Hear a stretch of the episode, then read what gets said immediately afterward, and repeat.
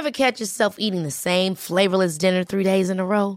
Dreaming of something better? Well, HelloFresh is your guilt-free dream come true, baby. It's me, Kiki Palmer. Let's wake up those taste buds with hot, juicy pecan-crusted chicken or garlic butter shrimp scampi. Mm. Hello Fresh. Stop dreaming of all the delicious possibilities and dig in at HelloFresh.com.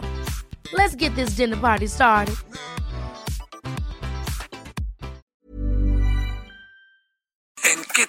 Estamos en términos de la pandemia? Estamos a la mitad del camino saliendo de ella, todavía estamos muy este, atrapados y atorados. Bueno, esa es la idea de la conversación que vamos a sostener a continuación con la viróloga mexicana especializada en rotavirus y divulgadora de temas virológicos, Susana López Charretón. Susana, gracias. ¿Cómo has estado? Buenas tardes.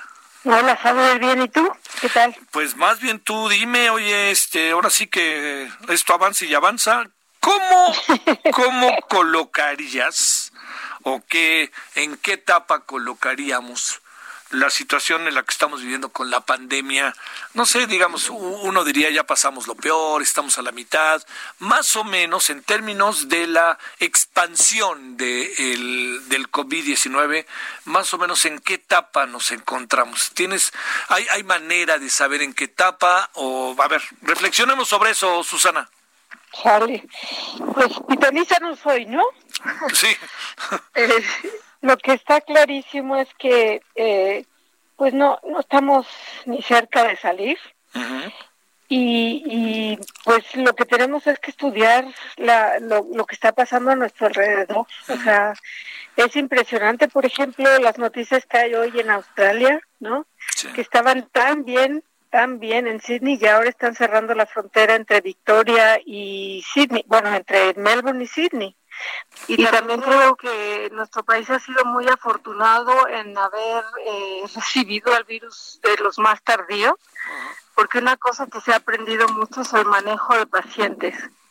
De los primeros pacientes en China que se morían y era inexplicable qué era lo que les estaba pasando, al manejo que se tiene ahora de los, de los pacientes graves en, en el mundo, hemos avanzado muchísimo. O sea, eso es una gran ventaja. Enfermarse ahora yo creo que tiene eh, muchas más posibilidades de una buena recuperación porque ya sabemos muchos marcadores, ¿no? Y ya sabemos cómo tratar a los pacientes. Sí. Digo, no quiere decir que, que, que no sigue siendo grave, no quiere decir que pues hay muchísimas fatalidades, pero ya el manejo puede ser muchísimo más racional.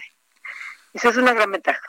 Inmunológicamente la vacuna, pues hay muchas propuestas, pero eso se ve claro que nos falta mucho por recorrer. Sí. Eso sí, muchísimo. Sí. Y pues una de las dudas que todavía tenemos mucho es qué tanto nos va a durar a los que ya nos hayamos infectado. No, yo no me he infectado, pero a los que ya se Sí. infectaron, qué tanto les va a durar la inmunidad. Es decir, ¿nos podemos volver a infectar? Eso es una cosa que todavía no podemos contestar.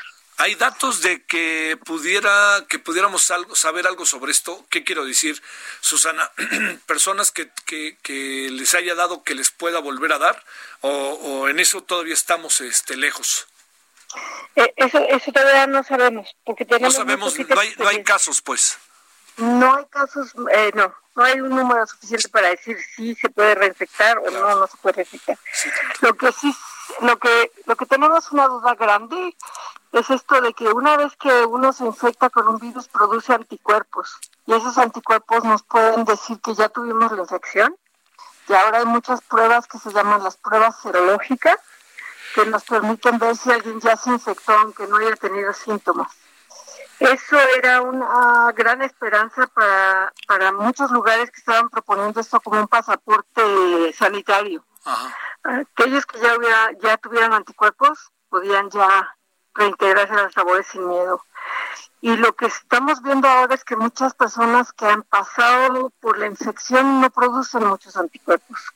Entonces, pues tampoco sería un pasaporte muy justo, porque hay gente que ya se infectó y que la protección no solo viene de los anticuerpos, sino que viene de otro tipo de protección que se llaman las células T, y esas no tenemos marcadores fáciles para verlas.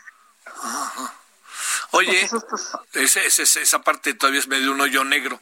Eh, ¿qué, digamos, después de que hemos platicado en varias ocasiones, eh, Susana, sobre este tema? Eh, hay ahorita una polémica sobre una científica que ahora la acusan de ser odontóloga, ¿no? Hazme favor. Pero bueno, ¿qué ha sacado este Lauri todo este asunto de los números, que ha dado una mirada diferente junto con otros eh, científicos que no necesariamente son epidemiólogos o virólogos, pero que tienen el conocimiento de las matemáticas, el, conocimiento de modelos. Eh, este, ¿Esto cómo lo ves, esta, esta situación que tiene que ver con las mediciones? ¿Qué, qué nos da, qué nos quita? Este, las mediciones son, son, siguen siendo el problema de cuántos buscas, ¿no? El, los números dependen de cuánto estás buscando.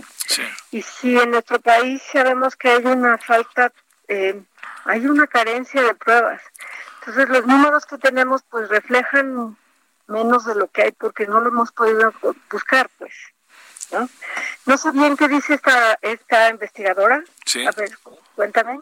No, no, no, no, lo que dice es que el número es por mucho mayor del que se dice y eso ha generado en la gente que simpatiza profundamente con, con el gobierno o que tiene una mirada diferente, pues lo que plantea es que este pues es una mujer que estudió odontología, que no necesariamente es su área, aunque ella esté trabajando ahora en cuestiones de bioética. Ese es el planteamiento. Pero lo que me refiero es este caso como muchos otros, ¿no? Como de mucha de la gente que plantea y dice, a ver, pero esto va por aquí, esto va por acá. Y cuando dices va por aquí o va por acá, inmediatamente brincan. Pero el tema central, pues Susana, es eh, la medición, que todo indica, todo indica que tenemos un número considerablemente mayor del que nos dicen. Sí, yo creo que sí.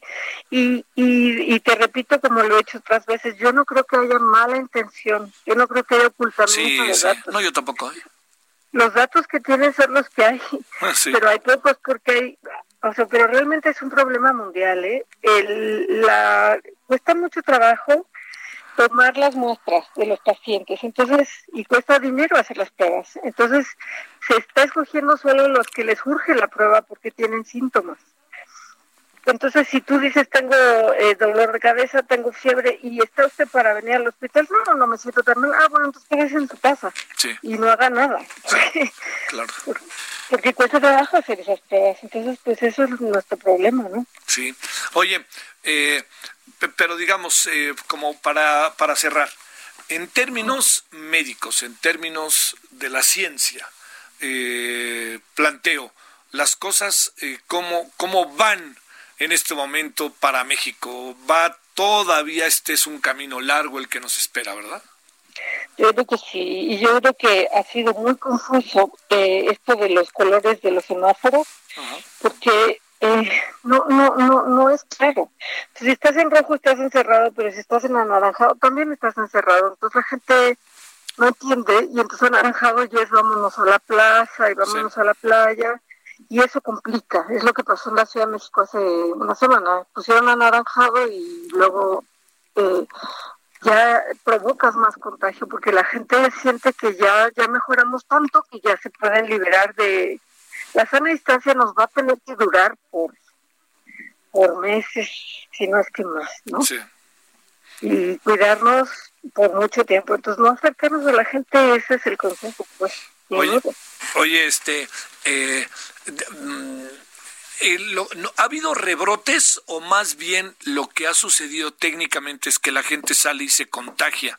O sea, hay más contagios debido a eso como pasó en algunos estados de la República Mexicana y espero que no, pero puede pasar en la Ciudad de México, sobre todo después del domingo de ayer, ¿no? Ahí viste cómo estaba la Marquesa y estaban muchos lugares. ¿La palabra técnica es rebrote o, es otra la palabra que se utiliza para definir lo que, o sea, o, es simplemente nuevos, nuevos contagios? son nuevos contagios. Rebrote diríamos cuando ya no hay nada y luego empiezas a ver algo, ¿no? Pero aquí en realidad ha bajado un poquito y, vuelve a subir. No está rebrotando, está simplemente aumentando el número de contagios porque aumentó el número de gente que se puso en contacto con enfermos. Sí, todavía no. Rebrote yo lo consideraría algo como que ya acabaste con, con un brote, pasa un tiempo y vuelve a empezar. eso podría ser el caso de China, por ejemplo. Sí, ¿no? o el de Melbourne que te decía. El de Melbourne, claro. Ajá. El de Sydney y Melbourne, los dos, ¿no? Sydney ahorita está cerrado, no dejan entrar gente de Melbourne. Porque Melbourne sí tiene muchos. Sydney parece que tiene 14 que están encerrados en un hotel porque venían de viaje, ¿no? Una cosa así. Pero pero sí, pues sí, eso es lo que está pasando. Eso sí son rebrotes. Sí, ese es el rebrote. Oye, bueno, pero nomás para, para cerrar, pues este, pues esto va para largo y hay que asumirlo como tal. Eh, y es muy difícil ponerle fecha, ¿no?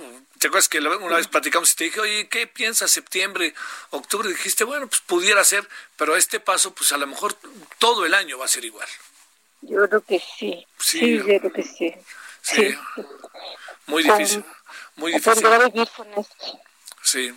A ver, ahora sí que este ya nos vemos el año que entra, ¿no? En el sentido del coronavirus. Va a ser, qué fuerte, pero bueno, pues ahora sí que hay que cuidarse, ¿no? Hay que cuidarse.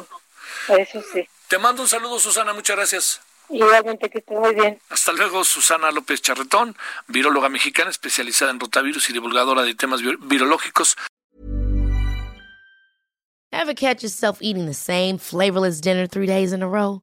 Dreaming of something better? Well, HelloFresh is your guilt-free dream come true, baby. It's me, Kiki Palmer. Let's wake up those taste buds with hot, juicy pecan-crusted chicken or garlic butter shrimp scampi. Mm. Hello Fresh. Stop dreaming of all the delicious possibilities and dig in at HelloFresh.com. Let's get this dinner party started.